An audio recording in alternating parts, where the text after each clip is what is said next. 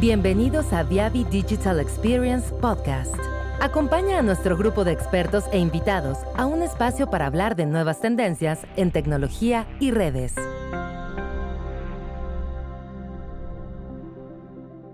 En este episodio hablaremos de los elementos básicos y algunos avanzados para diseñar, construir y mantener una ruta de retorno que nos permita ofrecer servicios bidireccionales con la mejor calidad de experiencia posible. Presentado por Cristóbal Rojo, Augusto Fontes.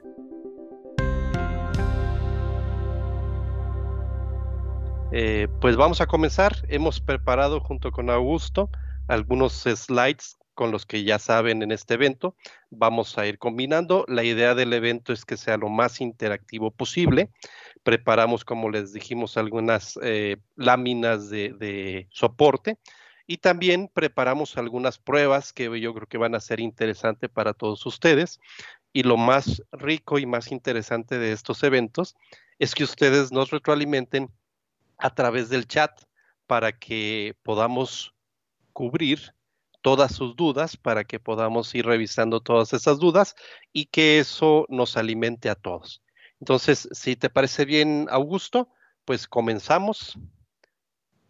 Sí, perfecto. Eh, gracias, Cristóbal. También me gustaría solo reforzar que estaba mirando el chat. Si pueden decir solo el buenas tardes de siempre y de dónde están hablando, ¿no? Sería siempre bueno saber para cuáles países estamos transmitiendo. Es siempre bueno. Y es eso. Entonces, creo que ustedes pueden ver mi pantalla, como decía Cristóbal. fue un poco adelante acá. Entonces, es el Back to Base, Return Path, o sea, principios de operación y resolución de problemas de la ruta de reversa. Yo soy Augusto Fontes, como decía mi amigo acá y compañero Cristóbal Rojo, y hoy vamos a estar cubriendo acá, cubriendo acá algunos temas eh, por las láminas, también algunas demostraciones en vivo. Hicimos la primera versión que fue la parte del camino del camino directo, ¿no? desde el headend hacia la, la red, y ahora vamos a ver el camino de la reversa. Entonces, como decía, nosotros hemos empezado las lives eh, directamente como empezó la red HPC, ¿no? Donde nosotros hablábamos del señal que llegaba desde las cabeceras hacia la red, entonces viene ahí como salen las láminas, salía entonces desde los headends y los, y los RUPs, hacemos las modulaciones analógicas y QAMs, esas señales entonces son enviados desde la red, desde las cabeceras hacia los clientes. Entonces, como ustedes pueden ver acá, empezamos con una cosa muy importante llamada que es el, el filtro pasa alta, donde los señales solamente de la directa que van a pasar por ahí, es, los señales entonces son enviados desde el CMTS, los eh, conversores de video, todo, hacia las redes de acometida, pero el enfoque de hoy es donde vamos a hablar ahora de la parte de los filtros pasa baja, o sea, los filtros que van a solamente enfocar en la parte de la reversa, que son los señales que salen desde las acometidas, o sea, desde los clientes hacia la red, o sea, hacia las cabeceras y los hubs. Entonces, como pueden ver acá, entonces es como un camino donde salimos de dos manos, ¿cierto? Antes era solamente una, una, conversa, una conversación unilateral, que salía en una única dirección y ahora tenemos dos direcciones. Entonces, eso desde algunas versiones más antiguas de Doxis, podemos entonces ahora hacer esa comunicación de dos caminos, ¿no? De entre enviar el broadcast desde las cabeceras, como decía, hacia las casas y ahora la comunicación desde los suscriptores hacia el CMTS. Entonces, como ustedes pueden ver ahí en la lámina, salimos desde el cable modem haciendo esa comunicación con el CMTS empezando desde la parte de ranging, registro, entonces siempre muy importante tener esa doble eh, comunicación. No sé si Cristóbal quieres añadir algún punto acá. Sí, como comenta Augusto, una de las características interesantes es de que esta red, pues para poder utilizar ese camino bidireccional, no utiliza físicamente dos rutas, sino que es la misma ruta multiplexada en frecuencia. Y como él muestra ahí en la presentación, una ruta separada por el filtro pasa altas para entregar la directa y la reversa a través del filtro pasa bajas. Entonces, un tema muy importante de entender acá eh, es exactamente dónde empieza y dónde se cierra la red de reversa, ¿no? Entonces, las redes tienen un filtro, como muestra en la lámina, un filtro pasa alta, o sea, que pasa todos los señales eh, de la directa, y también tenemos el filtro pasa baja, que exactamente que pasa los caminos y los señales de la reversa. Entonces nosotros empezamos acá como que llamamos de split K, que é um split mais é, conhecido entre nós outros acá, que nos dá um rango mais ou menos de 37 MHz, que vai desde 5 hacia 42 em la reversa, e começamos lá direta com 54 MHz. Pero o problema de isso, e creio que aún mais agora em esse tema da pandemia e o work from home, é que exatamente temos que crescer um pouco para acomodar mais portadoras e mais ancho de banda.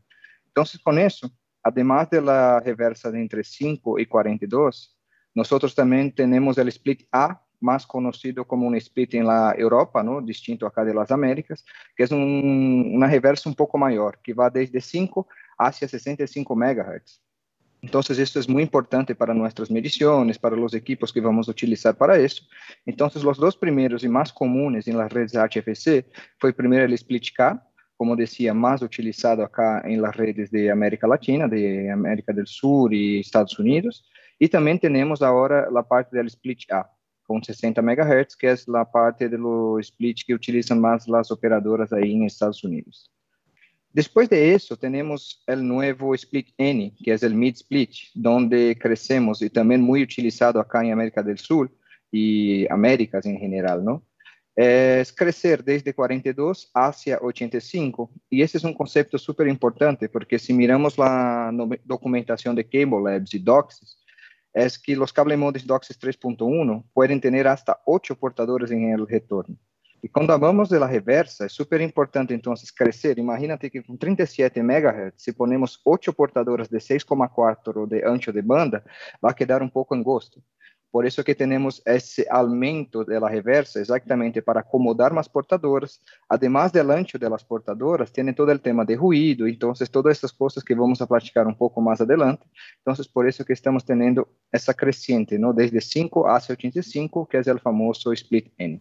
E agora, también hace, se habla mucho, ¿no? Un tema de, las, eh, de la tecnología de HFC es exactamente el tema de la reversa, de aumentar eso y hacer lo que llamamos de ter grandes velocidades em upstream também, não somente em downstream, mas oferecer mais velocidades em upstream. E para isso, há um novo tipo de, de band split, que é chamado full, full duplex, que é para os temas do DOCSIS 3.1, DOCSIS 3.4.0, que recém vem chegando aí, que é aumentar aún mais el camino de la reversa exactamente para acomodar no solamente las ocho portadoras de upstream SC-QAM, pero también si queremos las OFDMAs que tienen ahí un ancho de demanda un poco mayor, en algunos casos podemos poner hasta dos portadoras de OFDMA, por eso que llegamos al futuro tenemos ese plan de llegar hasta 204 que llamamos de high speed, o sea, empezamos en 5 MHz, pero el final de la reversa ahora va hasta 204. Correcto.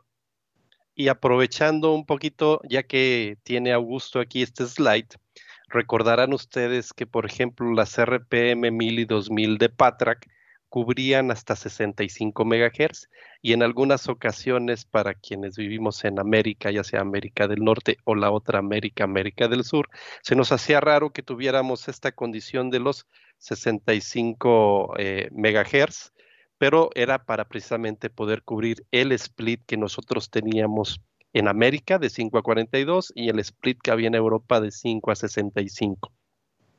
Y en su evolución, Patrack y los, las RPMs que han crecido ahora hasta 85 MHz para precisamente cubrir ese split N.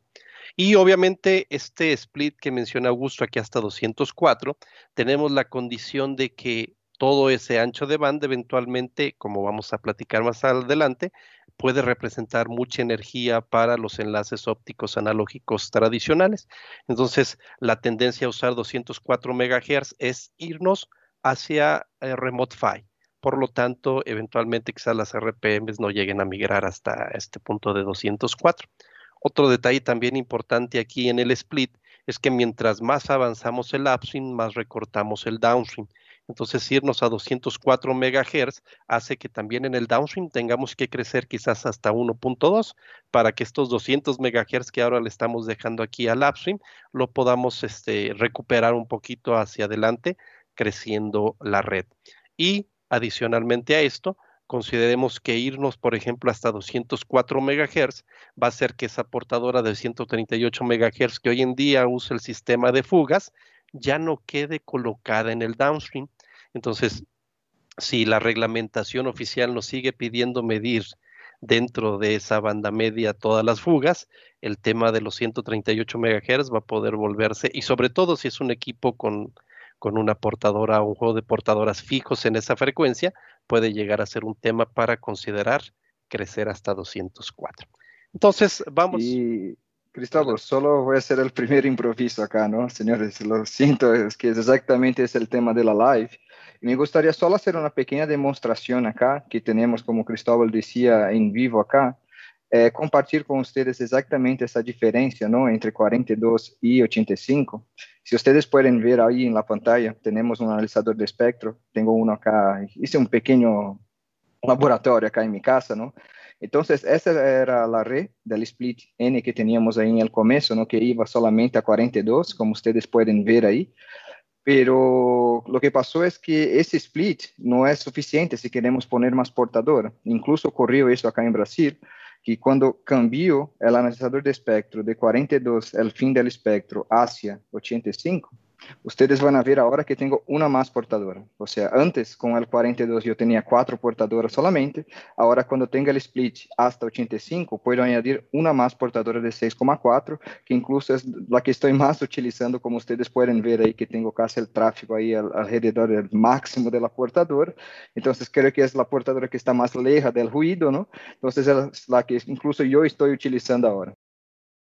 El retorno se ha utilizado para muchas señales por ejemplo, nosotros hemos utilizado el retorno en algunos casos para hacer reporteo en vivo desde la calle, con un modulador analógico que modulaba en un canal T. Y entonces este canal T podía viajar al estar en una frecuencia de retorno hacia el GEDEN. Y en el GEDEN, una vez que era recibido este canal T, pues simplemente bastaba con que nosotros colocáramos un demodulador y alimentáramos con ese video y audio un modulador para poder hacer una nota totalmente en vivo. Estos canales T, como ven ustedes aquí en la tabla, definidos entre los 7 y los 43 MHz, que eventualmente me permiten precisamente hacer esa transmisión. Además de estas señales analógicas, también hay otras señales digitales que no forzosamente provienen de los cable modems. Por ejemplo, algunas cajas digitales o set-top box producen una señal analógica, perdón, una señal analógica modulada con datos modulada en FSK para hacer requisiciones de los pagos por evento impulsivos y suelen colocar entre los 8, 9, 10, 12 MHz. Entonces, esta señal también va a viajar en el retorno, obviamente multiplexada en frecuencia, para ser recibida por un demodulador de retorno y este demodulador que puede entregar datos a un sistema para que después a través de un modulador fuera de banda se le entregue también normalmente en una portador FSK fuera de banda a este set-top box lo necesario para poder abrir y ver todos esos elementos. Entonces, como comentaba Augusto ahí, el abrir el ancho de banda tiene eventualmente algunas implicaciones. Y la primera implicación que vamos a platicar tiene que ver con el tipo de láser que utiliza el nodo. En un principio, ustedes saben, el retorno lo hemos usado por más de 20 años. Algunos de estos nodos traían un láser relativamente económico con una tecnología que se llamaba Fabri-Perot. Todos los láseres tienen una zona lineal de operación, una zona en donde a mayor nivel de entrada nosotros podemos ganar una mejor relación con respecto al ruido. En este caso, esa relación con respecto al ruido se llama NPR, considerando que las portadoras digitales pues parecen como ruido, entonces ruido comparado con ruido es lo que estamos viendo aquí en este NPR. Entonces, esta zona lineal es la zona donde nosotros vamos a operar. Mientras más nos acerquemos al extremo, estamos obviamente con una portadora que se está alejando más del ruido. Sin embargo, hay un punto de quiebre donde este nivel, lejos de ir aumentando en ese enlace óptico, va a comenzar a decaer. Entonces vamos a tener un beneficio en cuanto a la relación señal-ruido y después vamos a comenzar a tener una degradación. Entonces es más o menos el equivalente a que si este nivel camina hacia arriba, yo voy a ver cómo esta portadora en algún punto crece, pero en algún momento empieza a generar estos productos de intermodulación, cuando pasamos de la zona lineal a la zona no lineal. Entonces, más adelante nosotros eh, utilizamos tecnologías distintas. Obviamente, esta condición de pasar de un punto a otro tiene que ver con el nivel de entrada, pero no forzosamente con una sola portadora. Es decir, si yo agrego más portadoras, este nivel va a ir creciendo. De tal manera que quizás agregar más portadoras con un mismo nivel pueda producir exactamente los mismos efectos y productos de intermodulación.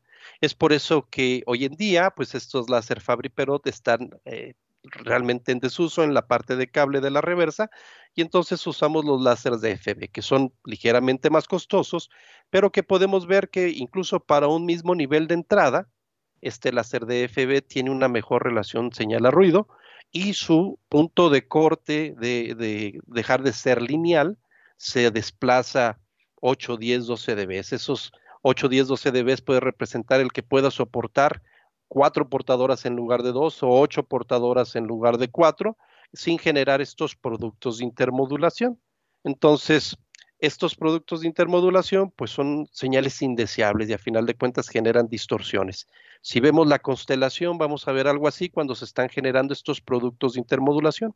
Eventualmente también por eso es conveniente, aunque nuestras portadoras estén por debajo de 42, que nosotros podamos ver un espectro extendido. Por ejemplo, ver el espectro hasta 85 MHz, aunque nuestro retorno llegue a 42, o si tenemos ya un analizador QAM para la reversa, poderlo utilizar.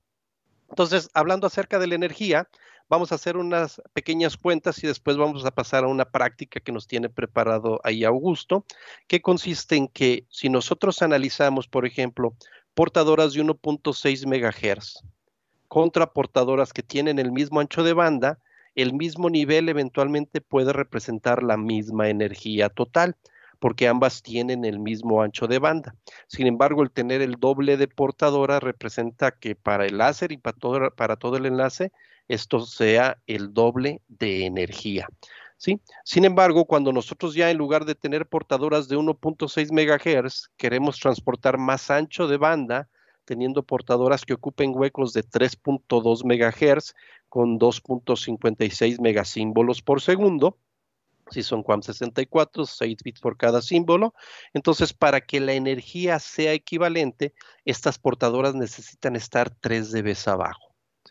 Si esto es ahora de 6.4 MHz con 5.12 millones de símbolos por segundo, tendríamos que estar 3 dB abajo de la de 3.2 y 6 dB abajo de la de 6.4. Esto me representa una energía equivalente. Y hablando de energía, si a esto le ponemos ya datos numéricos, considerando que esta podría tener en su conjunto, en este ancho de banda, 20 dBm, tener otra igual representa que estos 20 dBm más estos 20 de aquí, estamos hablando, hablando de 23 dBm. Y obviamente, si en lugar del doble tenemos cuatro veces la misma energía, estos 3 dB más estos otros 3 dB de energía sumada, estamos hablando que la potencia total son 26 dBm. Entonces, ahora vamos a, Augusto nos tiene preparado ahí dentro de su laboratorio que armó una pequeña prueba en donde vamos a ver cómo una señal inyectada con un nivel de referencia, al cambiar su ancho de banda, tenemos estos cambios que yo les estoy platicando. Exatamente isso. A ideia é tentar dessa vez ser um pouco mais práticos em la cosa e tentei simular um pouco acá, como vocês podem ver, estou generando uma portadora de 1,6 de ancho de banda, como decía Cristóbal. Então, agora vou a cambiar la, el ancho, ¿no? Voy a subir un poco, entonces voy hasta 3.2 y como ustedes pueden perceber, los 3 dB que mencionaba mi amigo, ahora se cae un poco exactamente porque la energía, la misma que teníamos antes, está ahora como en despacio por toda la portadora. Si cambiamos esa misma portadora, a ver que no estoy cambiando el nivel, solamente el ancho de banda de ella. Si cambio hasta 6,4, van a ver que vamos a reducir como 3 dB también. Entonces, antes estábamos ali cerca de 11 dBmV y ahora estamos acá más cerca de 10, o mejor, estamos como menos 6, ¿no? Entonces, cerca de 5 dBmV ahí. Entonces, tenemos un ancho mayor de banda, pero un nivel mejor, eh, un nivel menor, pero eso siempre mirando la mirada desde un analizador de espectro. Solo para reforzar, entonces, voy a cambiar ahora de 6,4 para 1,6 y van a ver como el nivel llega ahí muy cerca de los 11 dBm. Y en todos los casos, Augusto no modificó el nivel de inyección. Es decir, el nivel de inyección es exactamente el mismo. Al cambiar el ancho de banda, aparenta ser una portadora un poquito más chaparrita, más bajita de estatura o una más alta, pero la energía en todos los casos que nos mostró es exactamente la misma. Y un detalle importante, aunque la portadora se vuelva más ancha y baje de nivel, aparentemente la energía es la misma, el problema real es que nos acercamos al nivel del piso de ruido y mientras más cerca estemos al nivel del piso de ruido, nuestro SNR se va a ver más degradado. Entonces ahí hay un juego entre el ancho de banda de la portadora, el nivel máximo que pueden generar los cable modems, que es exactamente lo mismo. El cable modem puede generar 58 dBs con una condición de una portadora de 3.2 o de 6.4, pero si son el doble de portadoras, entonces esos 58 se reparten entre las dos. Si son cuatro, se reparte entre las cuatro. Si son más anchas, se reparte entre el ancho de banda que tienen. Entonces es una consideración importante y por eso queríamos eh, mostrar esta práctica que tenía ahí preparada Augusto. Y solo un tema para, para añadir, Cristóbal, es exactamente eso, ¿no? Porque a veces nos preguntan, ah, entonces voy a poner un montón de portadoras de 1,6. Sí, perfecto, pero hay dos temas acá que tenemos que eh, tomar en cuenta, que es exactamente portadoras de 1,6 son más portadoras para hacer el bounding, y otro tema es que si cuando compramos una licencia o compramos alguna portadora de upstream, compramos esa frecuencia específica, ¿no? Y no importa el tipo de modulación o el tipo de ancho de banda que estamos utilizando. Entonces, por más que la de 6,4 sea peor en cuando hablamos de ruido, pero es súper cuando pensamos em utilizar as oito portadoras de upstream, seria bueno que as oito estejam em 6,4 para aproveitar o máximo da inversão que hemos hecho. Entonces, por eso que vamos a enfocar después en el tema de ruido, pero por eso es súper importante tener seguro el tema de alineamiento y la limpieza de ruido en, la reversa, exactamente para poder utilizar el máximo de ancho de banda que hemos comprado o que tenemos ahí disponible. Porque los proveedores de CMTS, eventualmente su modelo de negocio consiste en cargar por número de portadoras, no por el ancho de banda que éstas ocupan. Entonces, dos portadoras de 1.6 pueden cargar la misma cantidad de datos, quizás que una de eh, dos de 3.2 que una de 6.4, pero quizás a nivel de licenciamiento pueda representar el doble de costo.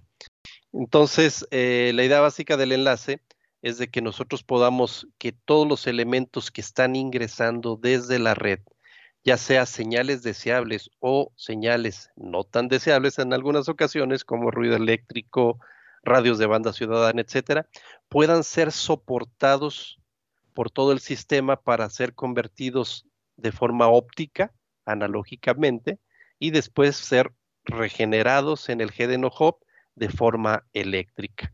Y si nosotros logramos mantener un buen balance desde el momento en que diseñamos porque nosotros vamos a diseñar cuántas portadoras van a poder ser soportadas, si es una portadora, qué niveles, si son dos portadoras, qué niveles, etcétera. La idea pues es que tengamos un SNR que rebase por un buen margen los 30 dB.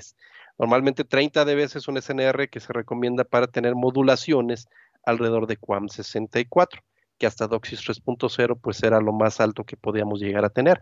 Pero si consideramos que ya vamos a poder empezar a utilizar OFDMA con modulaciones más altas para DOCSIS 3.1, tener un SNR más alto, pues también nos va a sacar provecho en esa parte de retorno.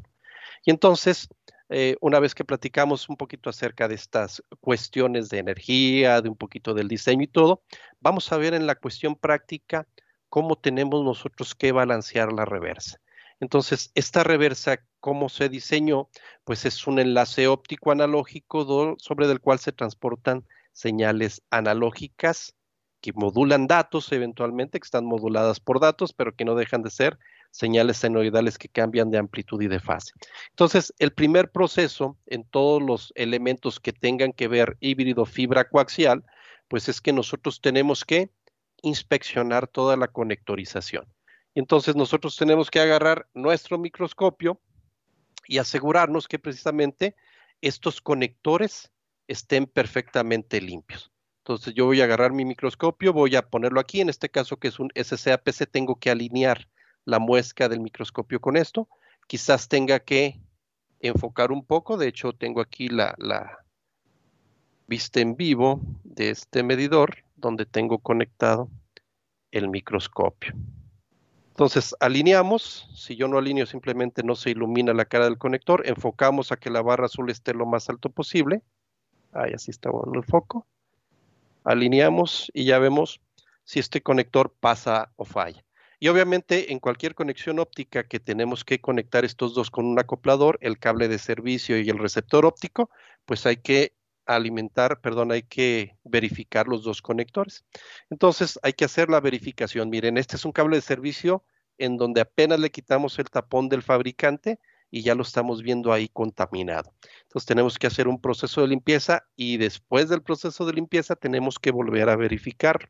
Entonces ahí está ya verificado y comprobado ambos conectores y entonces ahora vamos a poner un medidor de potencia óptica. Con ese medidor de potencia óptica, que yo lo tenía por aquí. Eh, Cristóbal, Solo me gustaría aprovechar el tema y reforzar la importancia, ¿no? Porque acá estamos hablando del transmisor, o sea, del nodo óptico. Correcto. la cantidad de clientes que tenemos conectados ahí, a veces por un tema de estar sucio el conector, podemos impactar un montón, una, una cantidad grande de clientes. Entonces es mejor a veces en una ventana de mantenimiento asegurar que esté, esté con esos conectores limpios. A veces hemos visto casos donde hay generado un montón de timeouts como T3, T4, ou mesmo alguma, de, alguma degradação do SNR, exatamente por tema de limpeza del conector. Correcto. Entonces, una vez que nos aseguramos los conectores limpios, vamos a poner este medidor de potencia igual al One Expert 630 y vamos a verificar la potencia de salida. La potencia de salida depende del fabricante y del módulo, suelen ser entre 2 y 4 dBm. Entonces aquí tenemos 3.35, estamos ya validados. Y ahora vamos a hacer lo mismo para la fibra del lado del hub.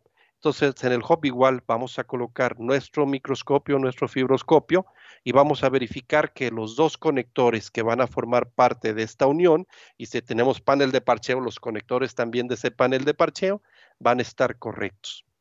Y de la misma manera, aquí vamos a poner el medidor de potencia óptica y vamos a ver que el nivel de llegada sea el adecuado.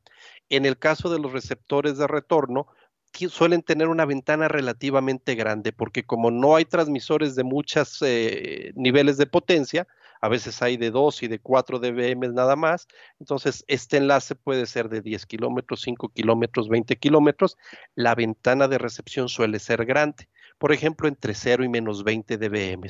Entonces yo estando dentro de esa ventana de recepción, no necesito modificar el nivel.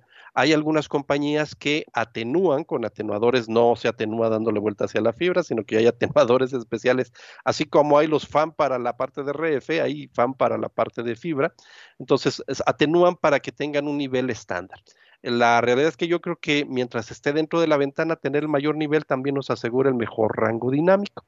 Una vez que nosotros ya hicimos toda la calibración de la parte óptica, ahora vamos a ir a la parte de RF. Entonces, en la parte de RF igual, nuestro One Expert 630 en la calle, el puerto número uno al test point de forward, vamos a probar cada uno de los cuatro test point de forward, y el puerto número dos al test point de reversa del transmisor.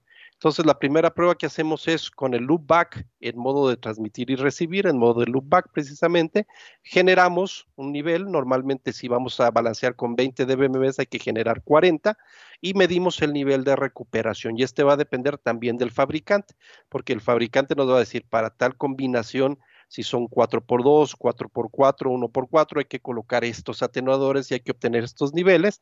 Entonces, bajo esa condición vamos a ver que nuestro nivel de recuperación aquí sea el adecuado para que esta pérdida interna nos esté asegurando una condición ideal y probamos las cuatro rutas para ver que las cuatro rutas tengan comunicación dentro del módulo de RF del nodo.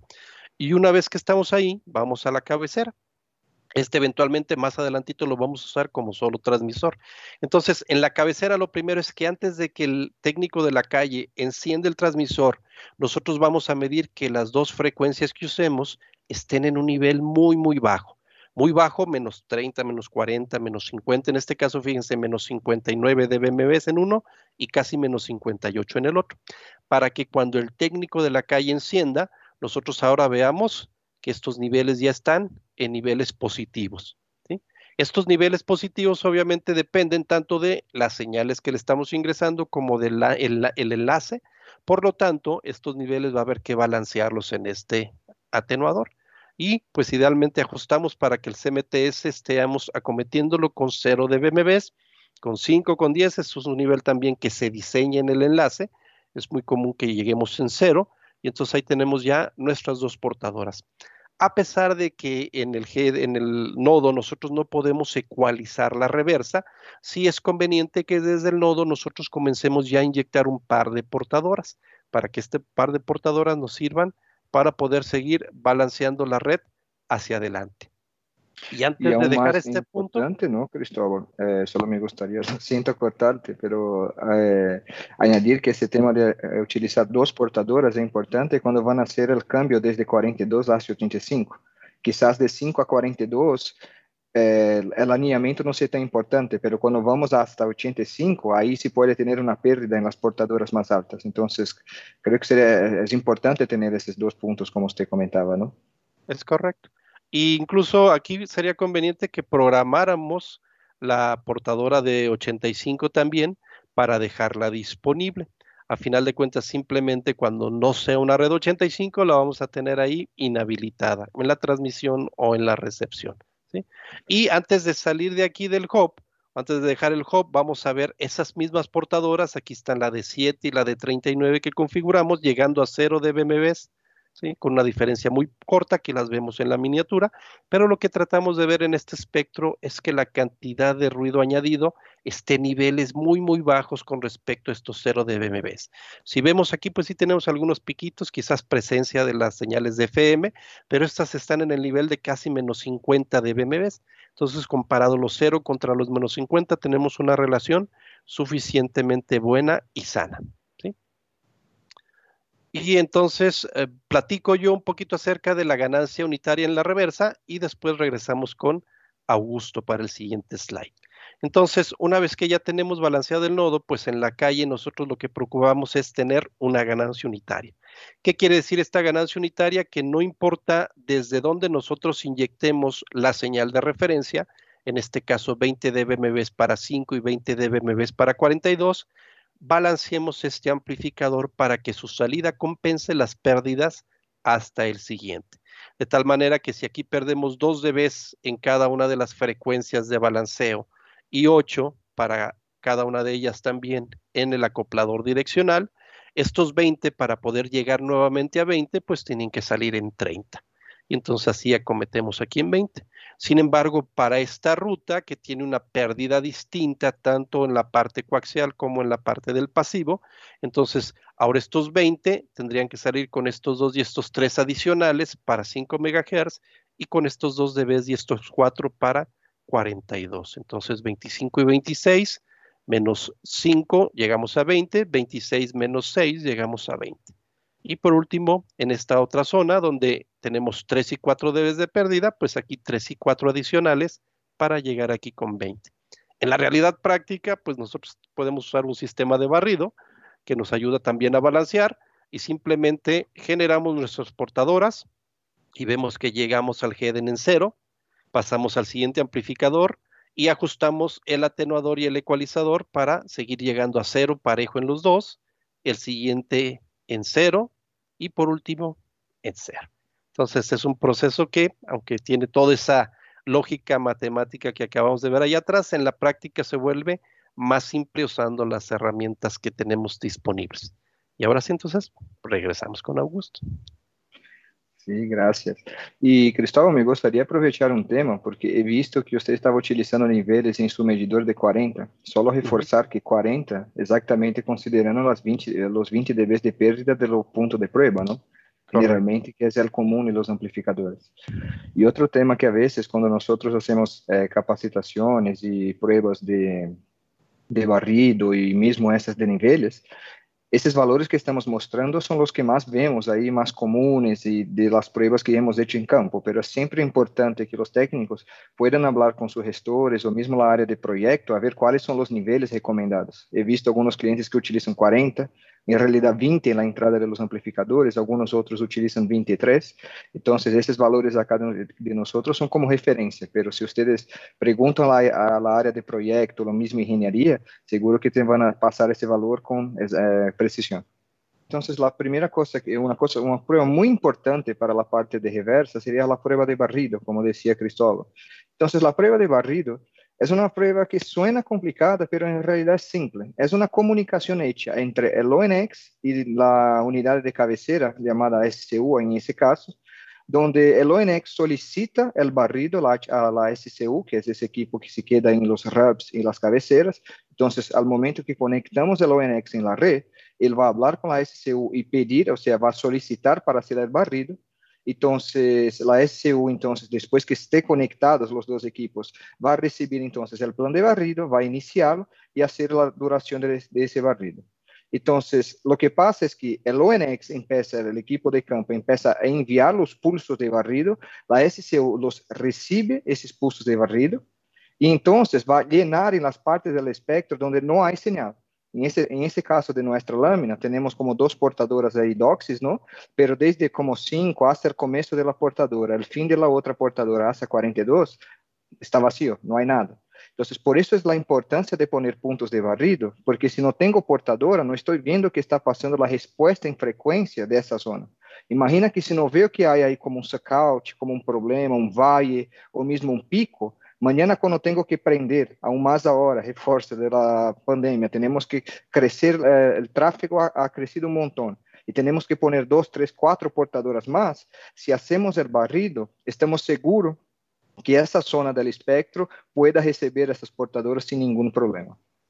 Então, acá seguindo como hace el barrido, entonces, el ONX envía, la SCU hace la medición y entonces envía los datos al, al, ONX haciendo una comparación entre el valor que fue enviado por el ONX y el valor que recibió la SCU. Con eso, se genera essa, essa gráfica acá em equipo de campo, mostrando, seria como uma foto de como está chegando o sinal enviado por el ONX ao equipo de cabeceira, para fazer essa comparação a vocês. Então, se vemos que esse sinal está flat, ou seja, está reto e não há nenhum problema, é onde seguimos e vamos ao próximo ativo da planta. Solo me faltou añadir acá es que el tema de barrido, toda esa comunicación entre la SCU y el ONX es hecha a través de una portadora llamada de telemetría. O sea, el ONX se comunica con la SCU a través de esa portadora y la SCU también eh, contesta al ONX a través de esa misma portadora de telemetría. Acá entonces regresa mi amigo a Cristóbal para hablar un poco de la parte de ruido y después vamos a hablar un poco acá en vivo. Sí, gracias. Y los invitamos a que comiencen a hacer preguntas, que se vuelva esto, como ya les platicamos, muy interactivos. Hoy los vemos calladitos, calladitos, han saludado sí, nada. Exacto. Se nos Entonces, acá en el chat, ¿no? regresando a la ganancia unitaria que platicábamos, ahora vamos a ver la parte de barrido. Entonces, hace rato acabamos de ver cómo se balancea y ahora vamos a ver la parte de barrido.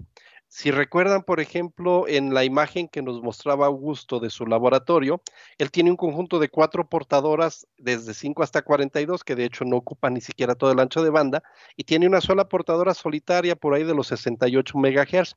Entonces, ahí la herramienta todavía se vuelve más interesante el barrido, porque puede verificar todo ese ancho de banda ahorita que no hay portadoras para que probemos la red y nos aseguremos que el día de mañana que coloquemos un OFDMA o que colocamos otras portadoras ahí mismo de, de single carrier QAM vayan a funcionar sin problemas, porque fíjense lo que pasó cuando hicimos el barrido. Una vez que balanceamos, ahora ya completamos y hacemos el barrido, y aquí vamos a ver que en el siguiente amplificador tenemos una ligera onda estacionaria. Y digo ligera porque en realidad, si nosotros analizamos el max min que vamos a tener, andamos en un max min de poquito más de medio decibel. Sin embargo, aquí ya hay una condición que podemos revisar. Y eso es algo interesante que el barrido nos muestra y que a veces en el balanceo, a veces en el balanceo no podemos darnos cuenta de esa diferencia de medio dB, y menos si esa diferencia está en dos zonas de frecuencia que no forman parte de las portadoras de balanceo. Vamos más adelante y todavía se vuelve un poquito diferente la frecuencia de esta onda estacionaria, tenemos un max min todavía de 0.8, la, la condición pasa, pero al hacer una última prueba al final de la línea del amplificador 4 aquí abajo, vemos un subcount que nos está generando un max min de 37 dB. Supongamos que este subcount es la red que tiene ahí Augusto y que este subcount cae en una frecuencia como de 50 MHz. Entonces, él tenía portadoras abajo de 42, tiene una portadora para ahí de 60, 70 MHz. Este subcount nunca lo hubiéramos visto. Es de ahí la importancia de la prueba de barrido. Nos pregunta Arturo Ortiz. Buenas tardes. ¿Cómo es que estos medidores cuantifican el MER, el nivel de MER, en una portadora digital QAM? Si hablamos de la parte de retorno, para la parte de retorno, el equipo que evalúa el MER es una RPM 3000 o un HCU 200 Full. Entonces, esta herramienta puede evaluar el MER. El proceso de evaluación del MER tiene que ver con poder distinguir matemáticamente el ruido de la señal. Muchos de los equipos que, que hay hoy en día en el mercado hacen esta medición una de las ventajas que nosotros consideramos de los equipos de Viavi es que su diseño y su nivel bajo interno de ruido nos permiten ver niveles de ver de MER suficientemente grandes. En un instante más, cuando veamos la práctica que también nos tiene ahí preparada Augusto, vamos a ver, preparado Augusto, vamos a ver cómo este nivel de MER medido a través de este equipo del BSE 1100 va a tener niveles que rondan quizá los 40 o a lo mejor hasta los 50 de MBs de MER. ¿sí? Y otro tema importante, ¿no, Cristóbal? A veces también contamos con algunas herramientas que, hace, que sacan esa información directamente del CMTS. O sea, la consulta es muy buena porque exactamente cómo voy a medir el MER de UP si el MER de UP es el que llega al CMTS. O sea, tenemos dos modos, como usted bien decía, a través de una tarjeta, que es un equipo de medición ubicado ahí en la cabecera, o mismo tenemos otras herramientas que, de assurance que utilizamos para eso, que sacamos esa información a través de OIDs directamente del CMTS. Correcto. Y aprovecho acá el tema, Cristóbal, para aprovechar la lámina y ya que ingresamos a este tema de MER, que es una consulta muy buena, de Enrico eh, Ruiz, tengo seis portadoras de UP en 64 QAM, pero una me cambió de, de modulación hasta eh, 16 QAM. ¿Cuál podría ser la razón? Entonces, acá, como decía Cristóbal, la modulación, cada tipo de modulación, por ejemplo, 64 QAM, utiliza entre 28 y 30. El recomendado es 30, eh, 35 es el valor óptimo, o sea, 32 dB de SNR eh, o MER es el recomendado. Lo que ha, puede ser que ha pasado es que el CMTS, cuando vio que en esa portadora que se cambió de modulación tenía un ruido bajo la portadora, que luego Cristóbal y yo vamos a comentar, que puede estar impactando esa portadora, el CMTS no lograba de modular en 64 QAM, entonces bajó la modulación exactamente para, eh, como decir, seguir funcionando mientras esté con ese ruido dentro de. Y comento eso porque como usted tiene seis portadores y solamente una se vio eh, impactada, puede ser entonces que ese ruido esté pegando exactamente esa portadora, entonces solamente ella se cambió de modulación. Y precisamente vamos a comenzar a hablar ahorita ya del ruido. El ruido es uno de los principales problemas que nosotros vemos en el retorno y gran parte del mantenimiento de la banda de retorno tiene que ver con buscar y mitigar este ruido. Entonces, todos esperaríamos que nuestro retorno fuera más o menos así. Una, dos, cuatro, ocho portadoras de upstream y un piso de ruido plano aquí abajo sin molestar a nadie. Sin embargo, la realidad es que eso casi nunca va a ocurrir así. Las redes van a tener intrínsecamente una cierta condición de ruido contra la cual eventualmente hay que saber trabajar, a batallar con ella y saberla trabajar. Y por eso lo que queremos mostrar aquí es precisamente algunas definiciones para poder entender mejor qué es lo que pasa con estos ruidos en la banda de retorno. Acuérdense que a final de cuentas lo que nosotros estamos queriendo es que esta energía que tenemos aquí llegue lo más limpio posible al CMTS. Entonces, es una lucha de energías entre la energía que sí es la deseable, la de las portadoras, y la otra energía que no es tan deseable. Entonces vamos a considerar primero los ruidos por su ubicación con respecto de las portadoras, es decir, aquellas señales que estén dentro de las portadoras, las vamos a denominar dentro de banda. Por ejemplo, este radio aficionado de la banda de 6 metros que tiene una frecuencia aproximada de 28 MHz y aparece aquí dentro de esta primer portadora de upstream. Y también vamos a tener señales como este eh, señal que ya hemos platicado FSK de las cajas digitales que solicitan pago por ver y entonces esta puede estar en 8, 10, 12 MHz lejos de la zona donde están estas portadoras de datos. Entonces tenemos señales dentro de banda y señales fuera de banda. Otra división que vamos a hacer es qué tan anchas son. Y aquellas que son muy delgaditas las vamos a denominar como señales discretas. Básicamente son aquellas frecuencias o aquellas señales que yo puedo determinar en qué frecuencia se ubican. Yo les mencioné este radio aficionado en 28 MHz. Sin embargo, si en lugar de ser un radio aficionado en 28 MHz aparece en 27 MHz, ya no es un radio aficionado, ahora es un radio de banda civil o de banda ciudadana. Entonces, el hecho de ser discretas nos ayuda a especificar la frecuencia, dónde están, incluso por frecuencia poder determinar qué servicio es el que nosotros tenemos que ajustar. Otra condición es aquellas que no son discretas, es decir, que ocupan un ancho de banda extenso. Por ejemplo, el ruido eléctrico que suelen tener muchos nodos cuando empiezan a robarse las tierras y entonces el nodo queda o los amplificadores sin aterrizar. Ya saben, por norma de ingeniería, todos los activos y finales de línea preferentemente deberían estar aterrizados. Una tierra que sea menor a 5 ohmios, medida con un megar preferentemente, y eventualmente si no se puede poner cobre porque se lo roban, pues cuando menos poner acero. No va a dar 5 ohmios, pero va a dar menos que infinito, que es lo que ocurre dando cuando se roban la tierra. Posteriormente también vamos a definir los ruidos por dónde se originan. Si estos ruidos se originan fuera de la red y se meten a la red, entonces van a ser señales inducidas.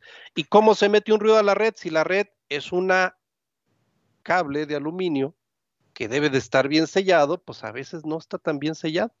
Entonces a veces tiene condiciones que le impiden estar con un sello perfecto y pues eso, conectores flojos, tapas de tap que no colocamos correctamente, etcétera, pues van a hacer que se induzcan señales en la red. Y como contraparte, pues las pruebas de fuga nos ayudan a ver no solo qué señales se le meten, sino qué señales le salen a la red y más fácilmente distinguir todos estos problemas. Entonces, las que se metan a la red van a ser señales inducidas, las que estén dentro de la red y se generan ahí mismo van a, van a ser señales no inducidas, como por ejemplo un ruido de impulso generado por motores o balastros, es una señal inducida, se genera, el motor está fuera de la red y se mete su ruido por una imperfección de la red, o si tenemos todavía canales analógicos en el downstream, el CTB y el CSO generados en el downstream, pero ahora reflejados en la reversa, producen en ese efecto de diodo de los conectores oxidados este CPD. Si los canales todavía son analógicos, el CPD van a ser así piquitos, si el downstream ya está lleno de canales QAM, entonces en lugar de piquitos vamos a ver como montañitas de ruido, que a veces no es tan fácil distinguir los guardabanda y se va a ver como si el ruido sube algunas horas. Este CPD no se produce fuera de la red, se produce en los conectores oxidados. Entonces, este va a ser una señal, esta va a ser una señal que no está inducida. Y por último, vamos a distinguir aquellos que eventualmente podrían ser potencialmente una afectación al servicio y aquellos que no. Entonces, todo aquello que quede dentro de banda tiene una mayor posibilidad de afectar al servicio.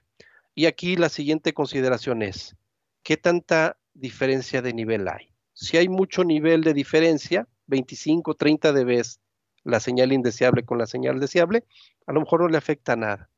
La otra es qué tan ancho es. Si es muy ancho, es más probable que afecte.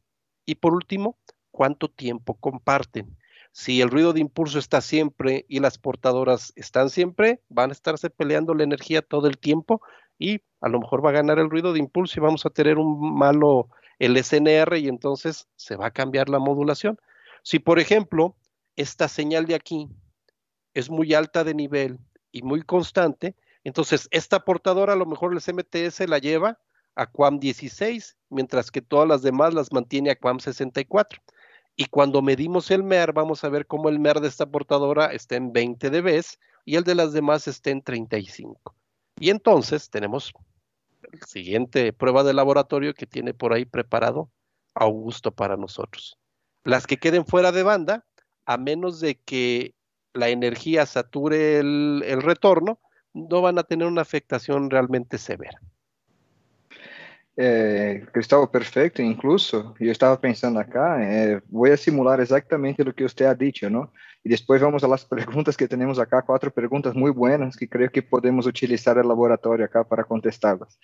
Aprovechando solo para eh, dejar en la práctica lo que me dice Cristóbal, entonces el primer ruido que él decía es el ruido fuera de banda, ¿no? Entonces, como por ejemplo ese ruido acá, donde si ustedes miran el espectro que estoy generando ahí, van a ver que empieza a tener acá, déjame ver, prender, perfecto.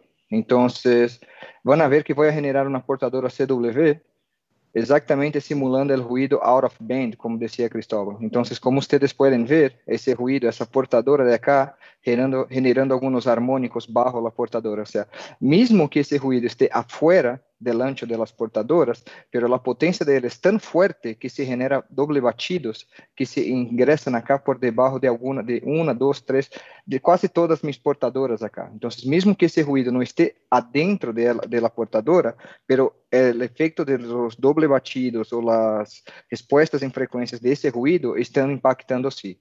El otro caso que decía Cristóbal es exactamente, déjame solo entonces cambiar la frecuencia, sería el ruido que sí genera por debajo de la portadora. Como pueden ver, yo saqué la CW desde el en principio y estoy impactando exactamente la portadora de 6,4 como pueden ver acá.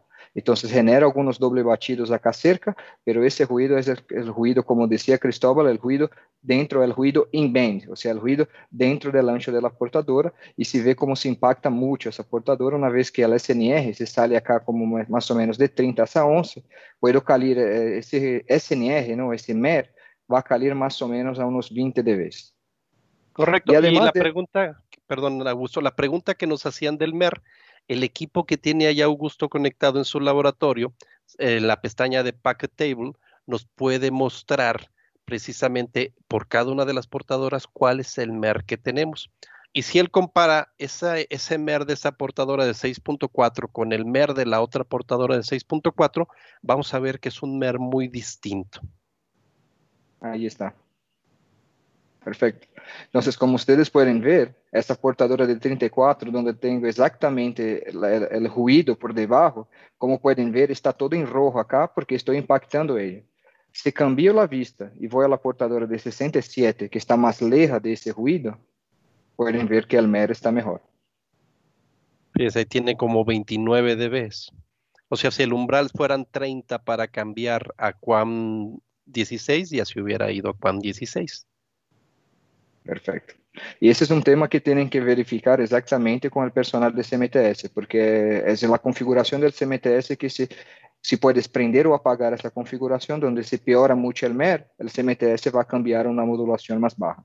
Entonces, quien nos preguntaba precisamente acerca de, de por qué una de las seis portadoras está yendo la modulación, hay que hacer este tipo de pruebas para ver que en una de ellas no tengas un ingreso bajo la portadora o alguna señal indeseable. También vamos a hacer ahorita un poquito de algunas otras pruebas. Pero si te parece bien, Augusto, comenzamos con la primera pregunta. Y dice Jaime Burgos, buenas tardes, estimados. En caso de no tener el equipo de Hop para barrido, uno podría prender varias portadoras QAM usando la función RSG y ver su respuesta o esto puede impactar mal en la transmisión. Tú puedes encenderlas. En el caso del One Expert, tú puedes prender hasta ocho portadoras. La recomendación es la siguiente. Esas ocho portadoras van a estar prendidas de forma simultánea. Por lo tanto, convenientemente hay que hacerlas que sean CW, que son más angostas y requieren menos energía. Y tenemos que considerar que eventualmente quizás inyectarlas a los 20 dBm podría no ser conveniente porque las 8, junto con todo tu, tren de upstream, podría saturar el enlace. Eso es tan fácil como que cuando tú lo vayas agregando una u otra, vayas viendo si se generan productos de intermodulación. Si pusiste uno en 7 y al ir agregando las otras aparece una en 14 que tú no pusiste o una en 21, es que ya se están generando productos de intermodulación. La ventaja con el barrido es que la portadora que se inyecta es una sola que se va moviendo de una frecuencia a otra. Entonces realmente el barrido no tiene una carga espectral. Cuando tú prendes las ocho portadoras del RSG del OneXpert, si están prendidas de forma simultánea. Siguiendo las preguntas, déjame aprovechar incluso esa pantalla que tengo acá de Angie Petit. Eh, lo siento si no sale bien la, la, pronuncia, pero es normal que un espectro de retorno donde hay portadores de 3,2 y 1,6 de ancho, al visualizar la, la, gráfica de utilización de dichas portadoras, se observe saturación solo en la de 3,2. Sí, porque acá son algunos puntos, incluso voy a aprovechar la, el espectro que tengo acá, como ustedes pueden ver, mi cable modem está más utilizando más esa portadora de 67 MHz y utiliza solamente las otras para hacer el bounding, o sea, para que, eh, quebrar los paquetes y envía una, una, parte del contenido en la 67 y el resto del contenido en las demás. Lo que pasa es que el cable modem siempre va a buscar las portadoras con mayor ancho de banda o a depender de la que tiene hecha en CMTS. En ese caso, las portadoras de 1,6 pueden estar utilizadas como secundarias solamente para hacer eh, bounding e o cable modem está tentando todo o tempo sincronizar na portadora de 3,2. Então, se todos os cable modems estão sincronizando em essa portadora, como é o exemplo que tenho em meu espectro acá, e essa portadora está saturada, é muito provável que vá sair assim em gráfico de utilização. Outro ponto importante é verificar a quantidade de cable modems legados que vocês têm. Quando digo legados, é que o bounding solamente hace cable modems DOCSIS 3.0 arriba, ou seja, 3.0 e 3.1. Os cablemodes 2.0 e 1.1 solamente logran sincronizar com uma portadora. Então, se em esse nodo você tem um montão de cablemodes 2.0 que estão sincronizados solamente em essa portadora de 3.2, é por isso que pode sair esse erro de saturação também. Entonces, por eso que es súper importante mirar esa cuestión del node balancing, que es exactamente si está bien configurado en el CMTS, ver cuáles portadores están configuradas como primarias y ver la cantidad de cable modems que están sincronizados como DOCSIS 3.0. Y además, hay otro tema que voy a aprovechar a Cristóbal porque él ha comentado mucho de ese tema de energía, que es si el cable modem está transmitiendo, mismo que él sea 3.0, pero está por arriba de 52 DTX, ele solamente vai lograr transmitir em uma portadora. Mesmo que seja um cable modem 3.0, se o TX, o nível de transmissão do cable modem é muito alto, ele não vai lograr fazer bounding com mais de uma portadora. Então, costas a chequear. Se o node balance está configurado bem, a quantidade de cable modems DOCSIS 2.0 legado e a quantidade de cable modems que estão por arriba de um TX de 52 de BMW. Porque quando ele está por arriba de 52, se vocês fazem essa prova, mesmo que seja um cable modem 3.0 ou 3.1, ele não logra ser o bounding. Então, é por isso que quizás seja a causa de sua portadora de, de 3.2 estar saturada. E lo unimos a la pergunta que nos hace Luis González. Donde dice si este ajuste de 3 dB en los anchos de banda es automático. Realmente las portadoras acaban acometiendo el CMTS en el mismo nivel. En el ejemplo que tenemos ahí con Augusto, tenemos tres portadoras de 3.2 MHz y dos de 6.4. Y si se fijan, las de 6.4 parecen estar 3 dB abajo. En la realidad, su cable modem cuando se amarró, todas las portadoras están acometiendo el CMTS con 0 dBm. La diferencia es que los 0 dBm de la de 6.4 se ven espectralmente como 3 dB menos que los 0 dBm que llegaron en las de 3.2. Entonces, sí es un ajuste que se hace automático. Nos pregunta PIB Solutions si el equipo maneja estándares, por ejemplo, ATSC. En este caso estamos usando solamente la parte de reversa, pero en la parte de video digital, el BSE que está mostrando ya Augusto en su laboratorio, para downstream, en el video digital, en la parte de MPEG, sí soporta TSC. Incluso, eh, aprovechar el tema acá, Cristóbal, exactamente como decías, eh, yo voy a prender la portadora acá de nuevo para mostrar a ustedes la, el impacto en el MER, ¿no? Então, como podem ver, agora é um ruído forte, não? que está pegando exatamente a portadora que estou mais utilizando. Então, seguro que se vou a essa portadora, como podem ver, o mapa de calor me mostra que a utilização de ela é super forte, ou seja, mi cable modem está utilizando quase 100% do tempo essa portadora de 67. Cuando venimos acá al packet table, como decía Cristóbal, o sea, a mirar los paquetes, paquete por paquete, vamos a ver acá que hay una degradación del MER. O sea, el momento que prendí esa otra portadora de 6,4 exactamente por debajo de esa de 67, pueden ver que los paquetes empiezan a sufrir una degradación. Eso que estoy generando ese ruido localmente, no estoy sumado a los otros ruidos que hay en la red. Y otro punto es que cuando apago esa portadora que estoy generando el ruido, pueden ver que es más o menos inmediato que cambia el nivel de 30 para hacia 44 dB de MER. Este es el efecto de cuando enciende y apaga la portadora. Empieza a ponerse el MER por debajo del umbral y cambian los cuadritos a rojo y cuando apaga la portadora regresan los cuadros a verde. Y acá solo para mostrar cómo he apagado la portadora, ¿no? O sea, ahora están limpias. Y acá un piso de ruido perfecto, ¿no, Cristóbal? Creo que es el, mundo ideal. Y a veces eh, pudiera un poco, ¿no? ser el, real. Y ahora lo que sigue en nuestra presentación es no todo lo que ocurre dentro del retorno es ruido o es ingreso de ruido. Entonces vamos a, cambiar un poquito la presentación. Yo preparé un set diferente de pruebas. Muchas gracias, José. Y entonces eh, en este, en este de pruebas lo que tratamos de ver son lo que se denominan las distorsiones dentro de la banda de retorno. Entonces hay tres distorsiones que nosotros vamos a analizar y la primera de ellas es una donde las imperfecciones en la impedancia de la red hacen que no toda la energía fluya directamente en la reversa, sino que parte de la energía se vaya en un sentido incorrecto y después se acabe regresando. Porque, por ejemplo, cuando yo tengo llegando señales de forward a un diplexor en la banda de reversa, estas señal, perdón, señales de reversa en la banda de forward, estas señales van a generar una reflexión. Entonces, tengo yo aquí el ejemplo de este cable modem que va a generar su señal de reversa y esta señal de reversa al llegar un tap que tiene un problema, agua, sarro, etcétera, o una mala terminación, esta energía va a regresarse, pero en un tiempo distinto. Y este tiempo distinto nosotros le llamamos microreflexión. Esta microreflexión se nos va a reflejar de la siguiente manera cuando la vemos en un instrumento de medición. Nosotros vamos a tener la señal ideal, la señal del cable modem, y esta otra señal, que voy a regresar a la animación para volverla a ver, que se fue para acá y al no estar terminado o tener un problema aquí el tap, se regresó para acá. Llegan las dos en distinto tiempo y las tenemos aquí.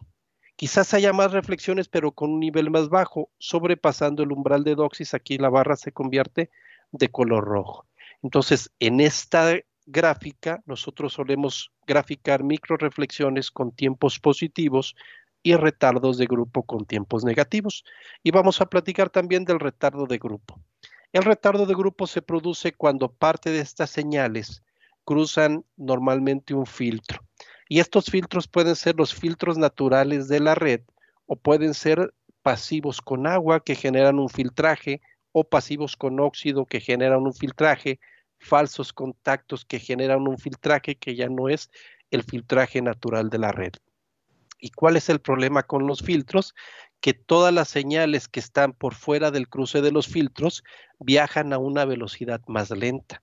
Entonces, esta señal, en lugar de que toda viaje a la misma velocidad, va a haber parte de ella que va a viajar a una velocidad distinta. Y a eso se le conoce como retardo de grupo. Al final de cuentas va a llegar primero una parte de la señal y después otra parte de la señal. Y esto se ve como un tiempo negativo en esta misma gráfica, como un retardo de grupo. ¿sí? Nosotros lo vamos a ver en la constelación con una constelación que asemeja tener rombos. Ese es un reflejo de este retardo de grupo. Y si lo vemos en la gráfica de retardo de grupo, vamos a ver una gráfica que pone la el retardo en nanosegundos positivos y negativos contra el ancho de banda de la frecuencia, en donde vemos parte de la señal que se adelanta con respecto al promedio y parte de la señal que se atrasa. Entonces, este fenómeno de retardo de grupo también es una distorsión que es indeseable. Y el último es la respuesta en frecuencia. Entonces, esta respuesta en frecuencia, todos los problemas de la red que hagan que no toda esta energía llegue hasta el CMTS, van a producir problemas de respuesta en frecuencia, donde ahora esta portadora, en lugar de llegar igual de plana como venía, pues puede tener un suck-out, puede tener una pendiente, todo esto genera una mala respuesta en frecuencia. Vamos a ver algunas técnicas que hay para corregirlos, nos va a ayudar un poquito más adelante Augusto, pero antes de eso voy a poner ahora yo el laboratorio que tengo aquí mostrado para poderlo mostrar. Y aquí lo tenemos, miren. Yo tengo un escenario donde estoy recibiendo un par de portadoras. Si lo vemos desde la perspectiva del ruido, este par de portadoras pues tiene una condición normal de ruido, pero algo raro se le ve a esta portadora. Esta segunda se ve más o menos normal. Sin embargo, vamos a ver que pues sí tenemos algo raro, no tenemos ruido. Entonces, si nosotros mandamos un técnico a hacer una búsqueda de ruido porque el SNR está degradado aquí, pues el técnico no va a hacer absolutamente nada. Entonces, cuando vamos ahora aquí al tablero de paquetes, voy a elegir primero la portadora que está con el mayor de los problemas. Está de 34.4 MHz. Entonces vemos que ni siquiera se puede demodular. Es decir, la condición es tal que ni siquiera nos permite hacer una demodulación de paquetes. Vamos a tratar de reiniciarlo, a ver la misma condición. Vamos a revisar la otra. En la otra es menos el problema. Si ustedes recuerdan, es incluso la que parecía más normal. Sin embargo, nosotros tenemos ya una mala respuesta en frecuencia y estamos teniendo un MER sin ecualizar muy, muy bajo. A pesar de que el MER ecualizado llega a niveles quizás hasta de 50, el MER no ecualizado, es decir, previo a todas las correcciones que debe de hacer la, la señal, el CMTS y el mismo cable modem predistorsionando la señal previa, tenemos niveles muy bajos. Entonces, desde la perspectiva de este precisamente ruidos, pues no es una señal ruidosa. Desde la perspectiva en donde nosotros vemos la portadora en este análisis QAM, pues vemos que tenemos este problema de respuesta en frecuencia. Incluso las microreflexiones, aunque todavía no sobrepasan el umbral de doxis, están con niveles bajos de menos 20.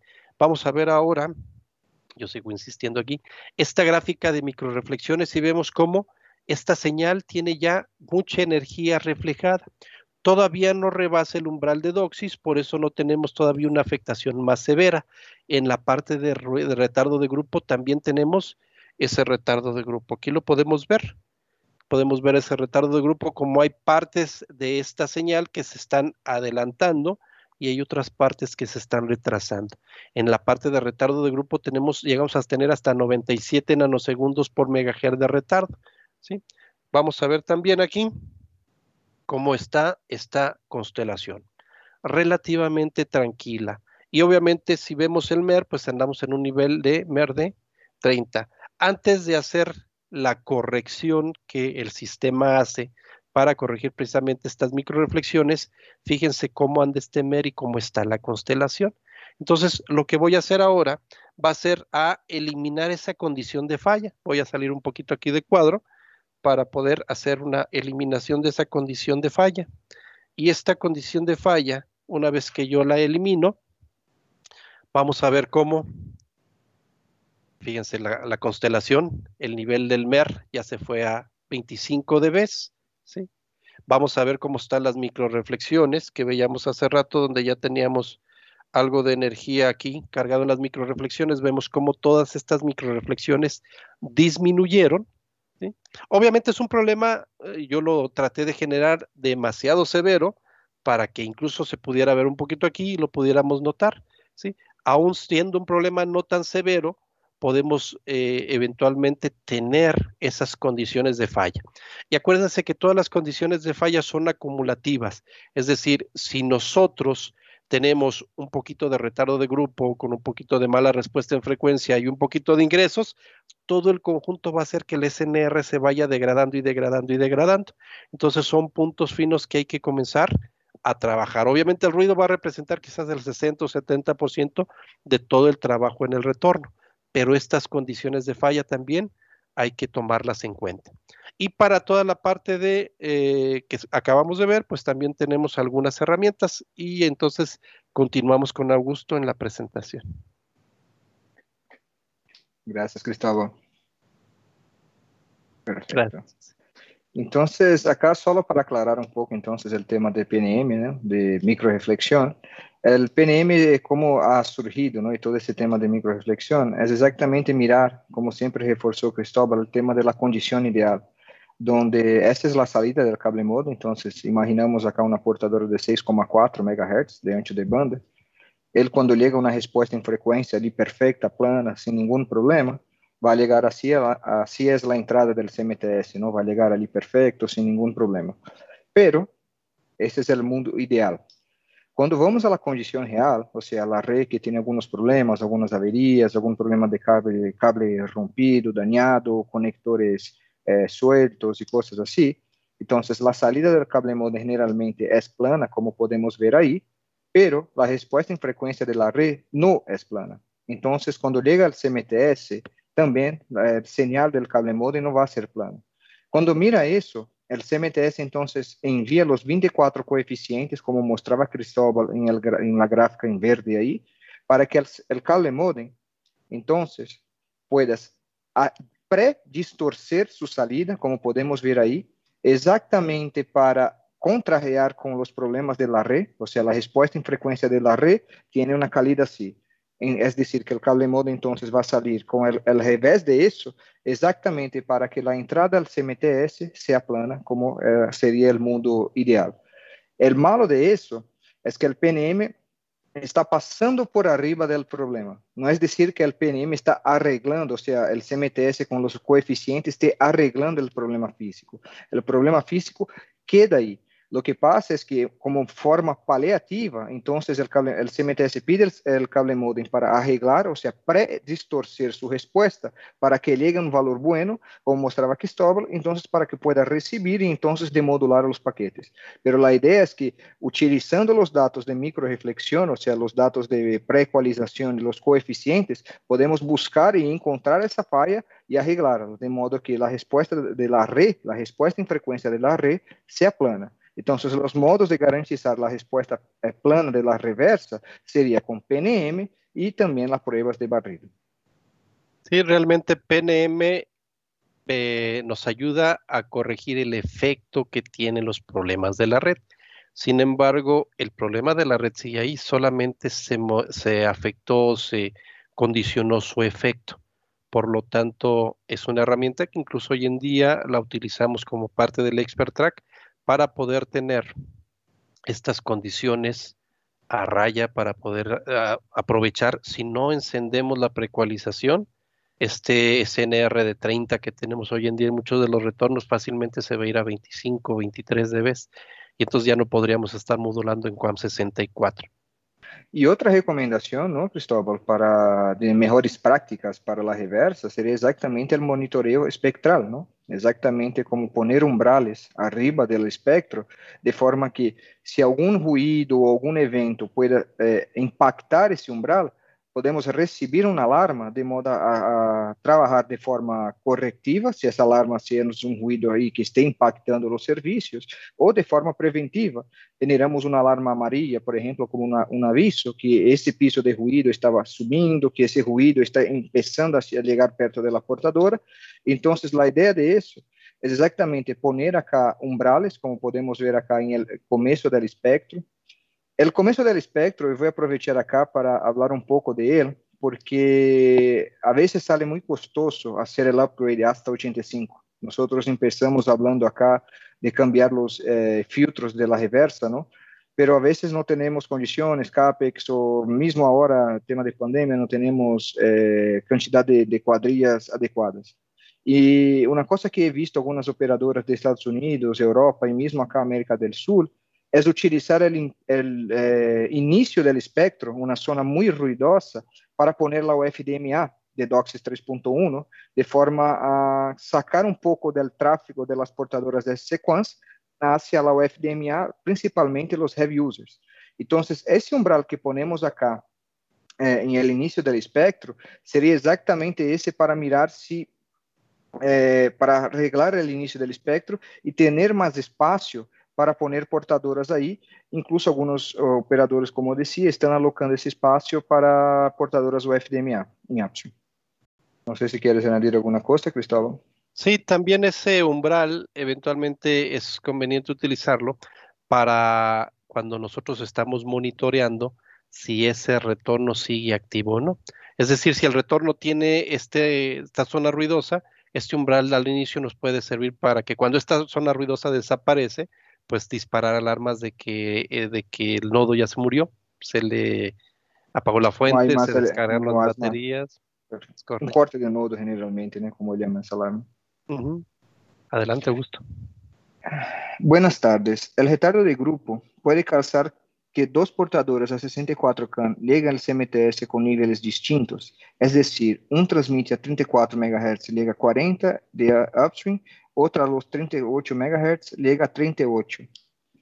Uh, generalmente el retraso de grupo él no afecta mucho el tema de nivel de las portadoras, sino que afecta más los paquetes de datos. O sea, me acuerdo que he visto algunos white papers que hacen mucho la pregunta, ¿cuál, cuál es el impacto del eh, retraso de grupo? En realidad, como nosotros estamos viendo ahí con Cristóbal en la, los paquetes, no los datos que van llegando desde los cable modems, el retraso de grupo es uno de los KPIs que miramos. El retraso de grupo, él generalmente viene junto con la tema de microreflexión. Es decir, si el retraso de grupo es muy fuerte, ¿qué va a ocurrir? Que algunos paquetes van a llegar antes del otro. Cuando hacemos bounding, puede ser que ese paquete llegue corrompido. Entonces, en realidad no va a impactar el nivel de la portadora, sino que va a impactar la calidad de esos paquetes. Correcto. Y si nos ayudas, José, a, a switchar a mi pantalla un poquito, unos breves instantes para complementar la pregunta. Eh, yo les estaba mostrando hace un instante esta condición en donde teníamos retardo de grupo, teníamos también micro reflexiones, pero el problema más fuerte, y voy a regresar aquí a la vista de paquetes, al tablero de paquetes, viendo la portadora que sí podíamos demodular, que creo que es la otra es la respuesta en frecuencia. Aquí la respuesta en frecuencia sobrepasa 2 dB. ¿Qué quiere decir? Que si yo veo qué tan plana es esta portadora, esta respuesta en frecuencia la vamos a ver en este nivel de la portadora. Entonces voy a ver el nivel de la portadora y estamos viendo precisamente esta respuesta en frecuencia. Aquí está. Entonces, no es plana la portadora, no es plana y evidentemente cuando yo la veo en el espectro, la puedo ver así. Y si ustedes recuerdan, cuando yo les mostraba las gráficas de barrido, esta red lo que tiene este, es este suck-out. Entonces, este filtro selectivo se está produciendo entre las portadoras, que hay precisamente en esta zona entre las portadoras. Y este filtro selectivo es el que está haciendo que esta portadora tenga esta condición. Entonces el filtro se está comiendo parte de la energía de un poquito antes, parte de la energía un poquito después y aquí esta es la subida del filtro. Entonces esta condición era más fácil de detectar a través del barrido que a través de esto.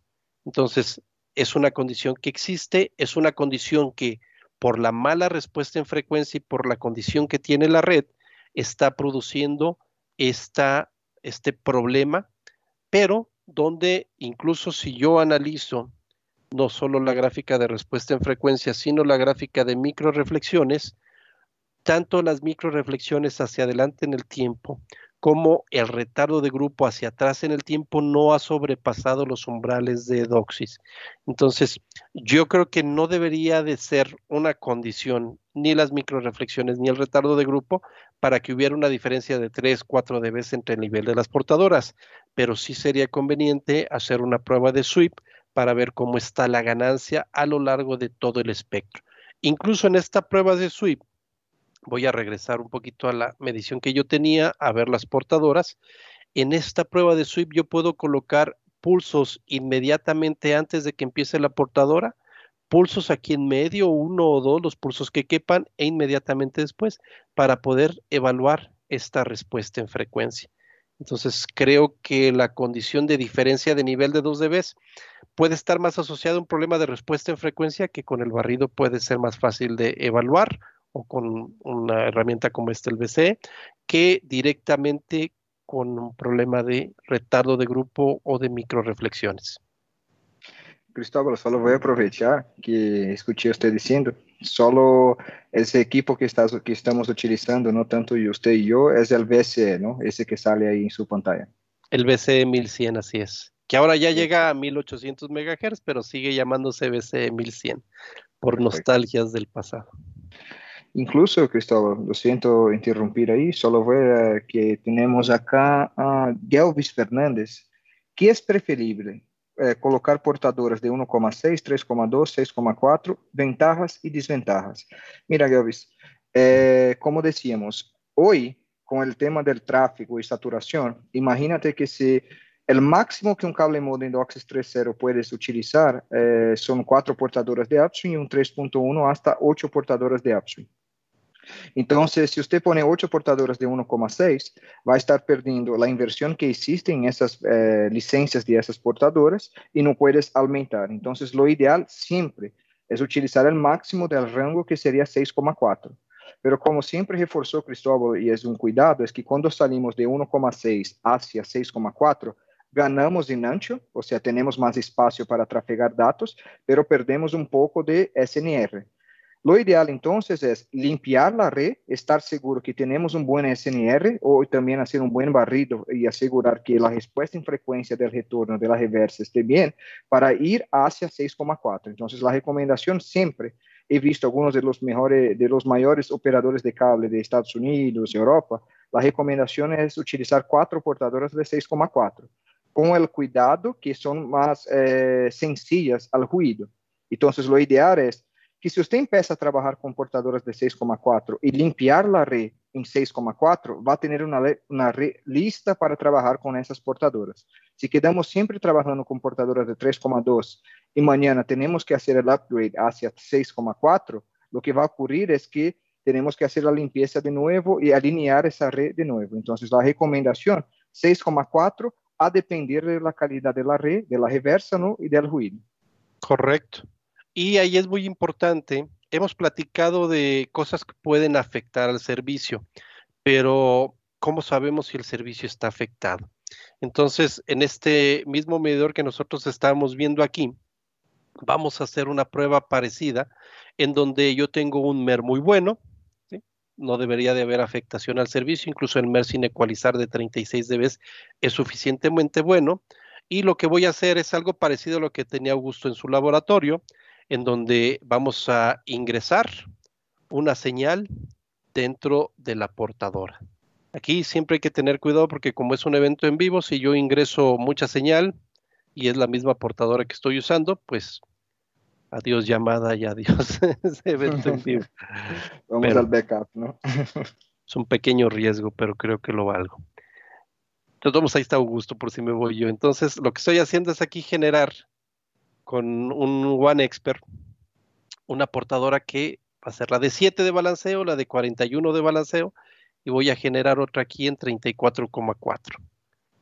Esa de 34,4 va a caer directamente aquí adentro, que es lo mismo que estaba haciendo Augusto.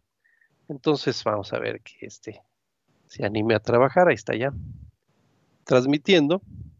Y ahora nada más me falta conectarlo, porque todavía son de esos que se necesitan conectar. No es wireless.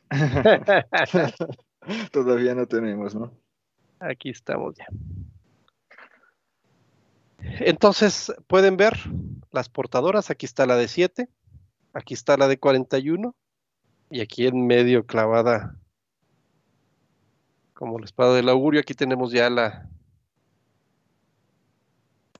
de 34.4. Aquí está. Entonces, si vamos a revisar el tablero de paquetes, voy a revisar esta portadora primero en 34.4 y eventualmente yo voy a ver que hay una degradación en el MER. Fíjense cómo este MER ya está llegando a niveles de 27.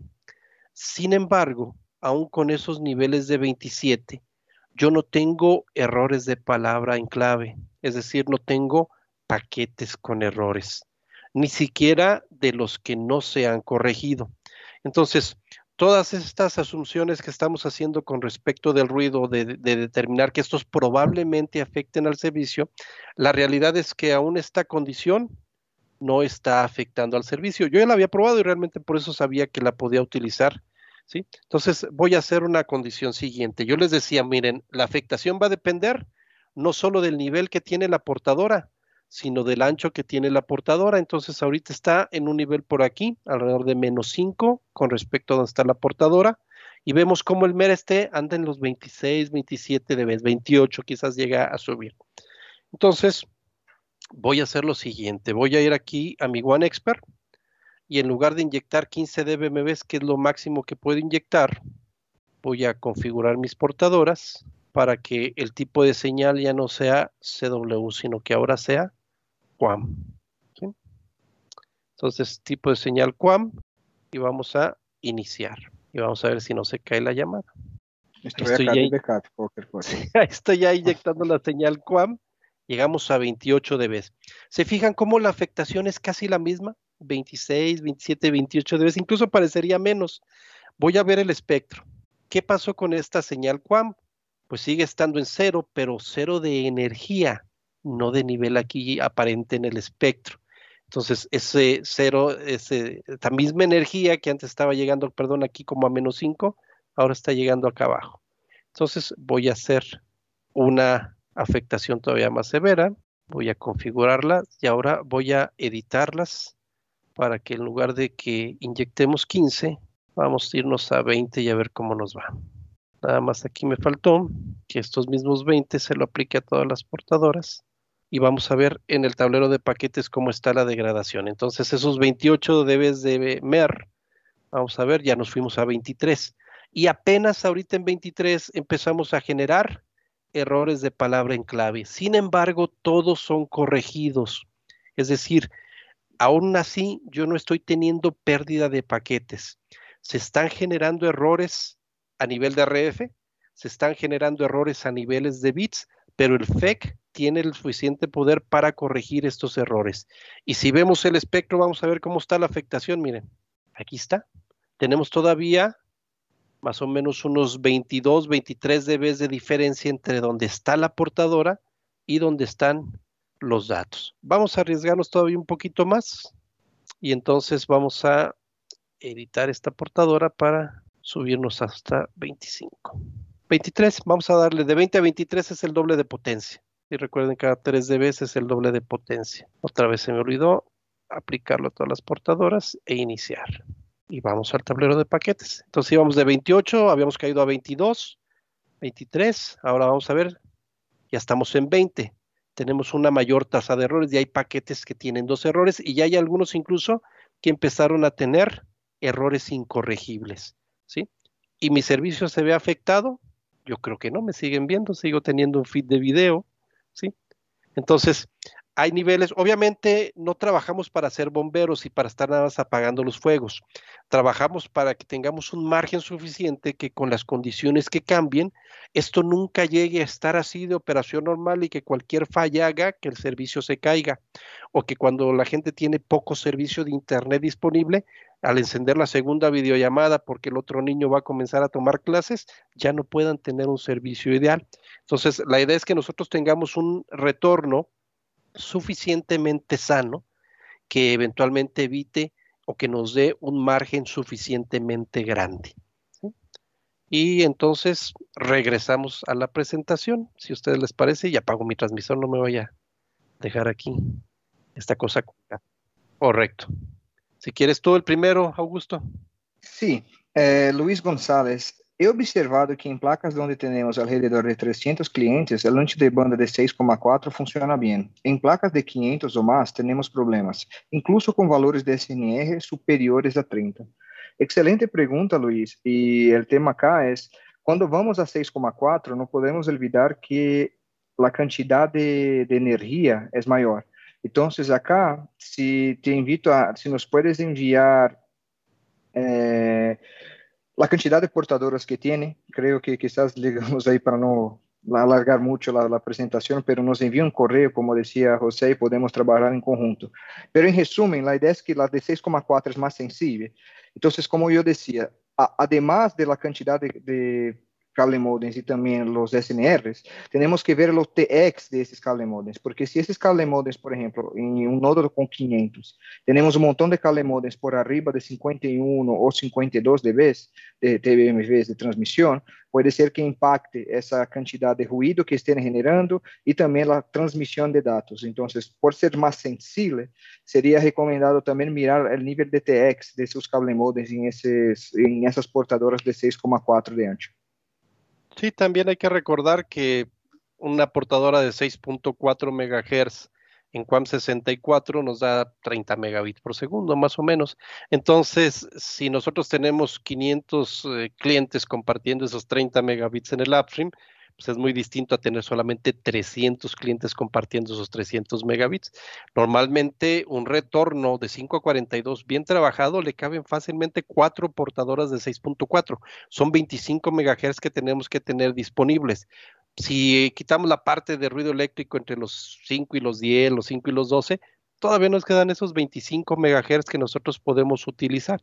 Entonces, como dijo Augusto hace rato, la mayor cantidad de portadoras, el mayor ancho de banda disponible. Eh, me voy con la segunda acá, Cristóbal. Creo que esa vamos juntos. Sería, buenas tardes, muchachos. Una consulta. Si el amplificador de un edificio de departamentos está mal ecualizado, reversa baja, menor a 40 dBmV, ¿Esto puede provocar el, en el retorno del nodo? Creo que el, mal balanceo podría generar niveles cercanos al ruido o cercanos a la distorsión, pero el ingreso tiene que ver más con una condición de una red que no está totalmente sellada. Por eso yo ponía la lámina de cuáles condiciones hay que distinguir entre qué se genera dentro de la, de la red o qué se genera fuera de la red para poder distinguir más fácilmente qué es lo que está ocurriendo.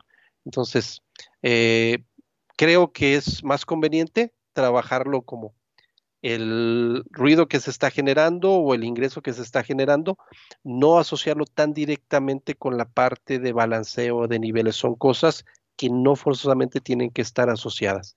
Y para la siguiente que tenemos una lámina ahí preparada, la verdad es que yo mejor les voy a mostrar en vivo cómo ahora la realidad es que este monitoreo en QAM es más eficiente que simplemente monitorear el espectro. De hecho, yo aquí en la lámina les había puesto las condiciones que podemos monitorear y lo vamos a ver en una señal en vivo.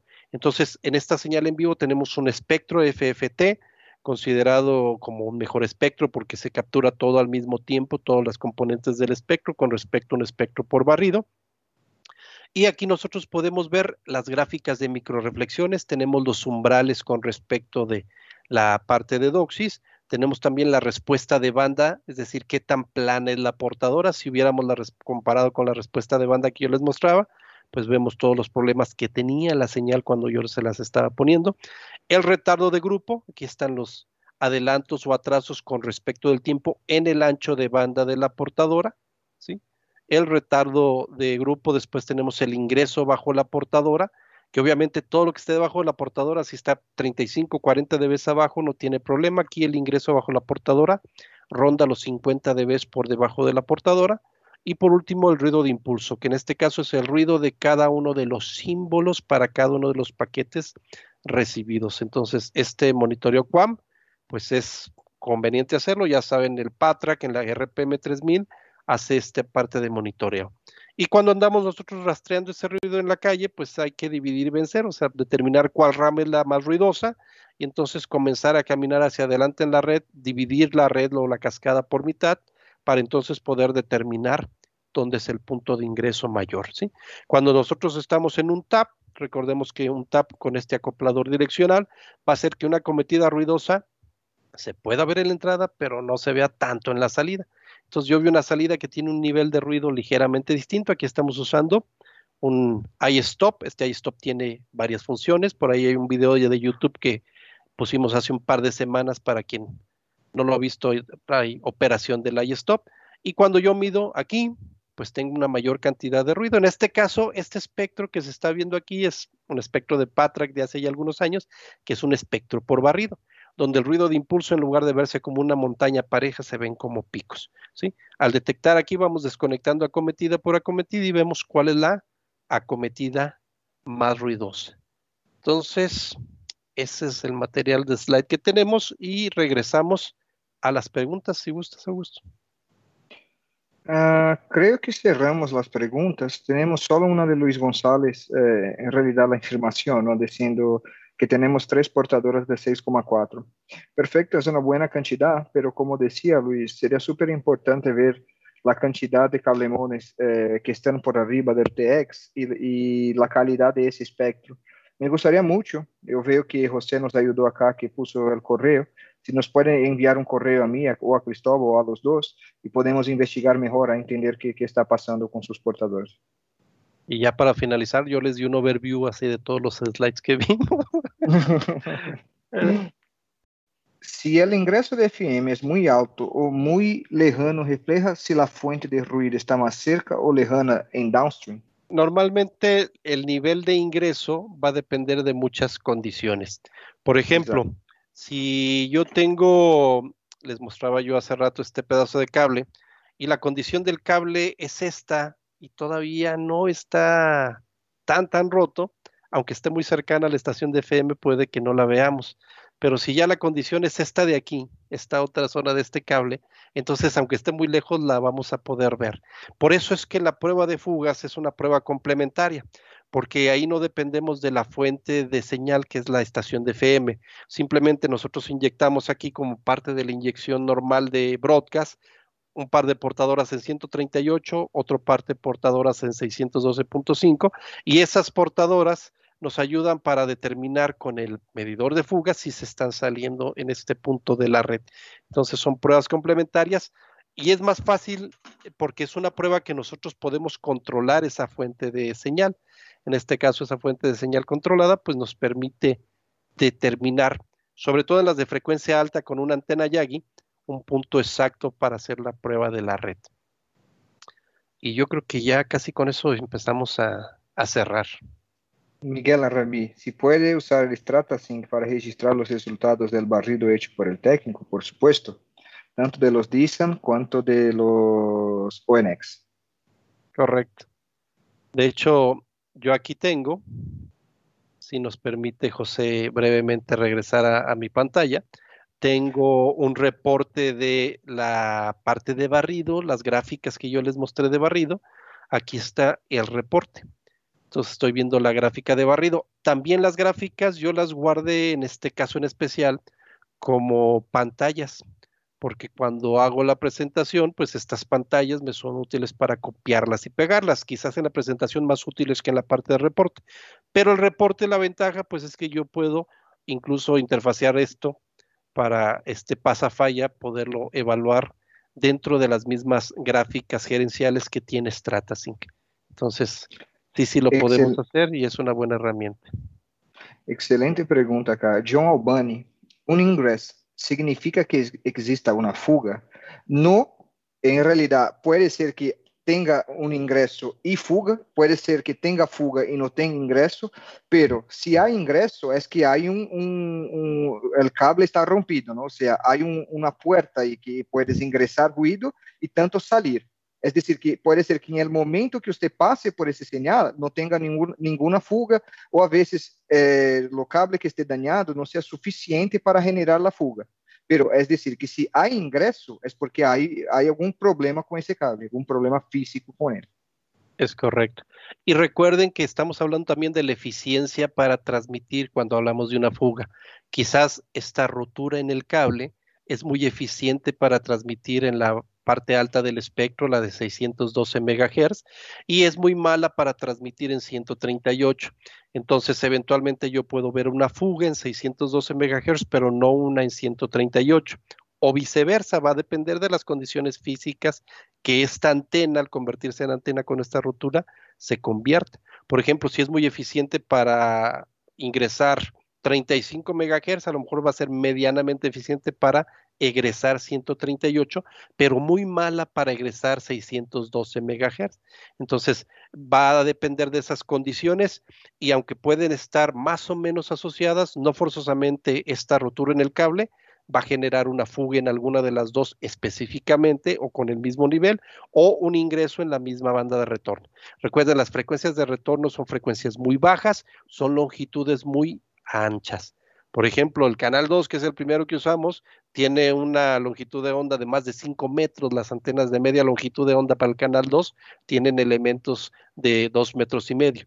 Entonces, eh, se necesita obviamente que sea diferente esta apertura para que pueda radiar o recibir eficientemente diferentes frecuencias. Hay una relación, pero esto hay que de todos repararlo, porque la otra cosa que nos preguntaban, si el ingreso está muy cerca, aunque esta sea muy ineficiente por el hecho de tener muy cerca la fuente de ingreso, se va a volver en un ruido muy fuerte. Entonces hay muchas variables que tenemos ahí que considerar y de hecho la norma normalmente de los países establece que no tenemos que tener fugas acumulativas, un índice de fugas acumulativas o CLI que rebasen, en el caso de fugas independientes, 20 microvolts por metro medidos a 3 metros del poste y a 3 metros del piso. Entonces si cumplimos con eso realmente vamos a mantener un buen nivel también de ingresos. En Patra ya hay algún patrón característico cuando hay un cable roto. Cuando hay un cable roto, pues va a depender de lo que hay en la calle. O sea, yo puedo tener este cable roto en medio de un lugar donde no hay ninguna señal en la reversa y no voy a ver nada. Pero si le pongo aquí una licuadora y le enciendo, se va a ver la licuadora como un ruido de impulso a lo largo de todo el espectro.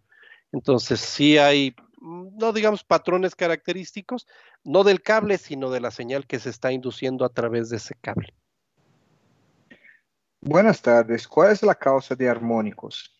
Armónicos básicamente son causados por portadoras eh, como yo he, generado, ¿no? la CW de alta potencia. Entonces, cuando tiene un ingreso de una CW o una portadora FIER, como decía Cristóbal, de alta potencia, esa portadora puede generar armónicos de doble o tercer batido.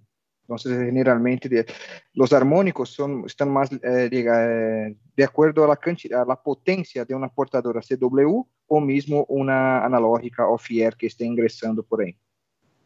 Correcto. Entonces, saturación puede ser a nivel de RF o a nivel de láser. ¿Cómo se pueden interpretar las microreflexiones en el One Expert? Cuando yo hago una prueba de doxis en el One Expert y el CMTS está programado para entregarle los coeficientes de eh, preecualización adaptativa, yo voy a ver una gráfica similar a la que les mostraba en el PATRAC. Voy a regresar aquí a la gráfica del PATRAC, a ver si la tengo todavía disponible. Vamos a ver si esa está presente, la de 16 cuando, quizás la de 64. Entonces, la gráfica de microreflexiones me produce hacia adelante en el tiempo las microreflexiones. Cuando yo estoy usando el One Expert, este One Expert me va a regresar en estas dos primeras el cableado más cercano a él. Porque si esta portadora es de 6.4 MHz, estas dos primeras microreflexiones representan 25 metros y 50 metros respectivamente. Entonces, cuando esta primera o segunda, que realmente en el orden corresponde a la novena y a la décima, estén muy altas, significa que el cableado más cercano, los primeros 25 o 50 metros del cable modem, que en este caso es el, equipo que de mano que traemos, el One Expert, es el que está siendo afectado. Eventualmente yo tengo que mover el cable modem hacia adelante o hacia atrás, normalmente acercándome hacia el headen, para ver cómo, por ejemplo, está de 50, se recorre a 25 después de haber brincado un poste una distancia interpostal de 50 metros más o menos. Y entonces quiere decir que me voy acercando al punto de la microreflexión. Entonces es una manera de utilizarlo. La microreflexión viendo cómo se recorre en esta energía reflejada al momento al que yo me voy acercando a donde esté el punto de la microreflexión. Gracias por acompañarnos. Sigue experimentando el conocimiento de manera digital y no te pierdas nuestros próximos episodios. Si quieres conocer más, síguenos en nuestras redes sociales como Viavi Solutions Latin America o visita nuestro sitio web viavisolutions.com.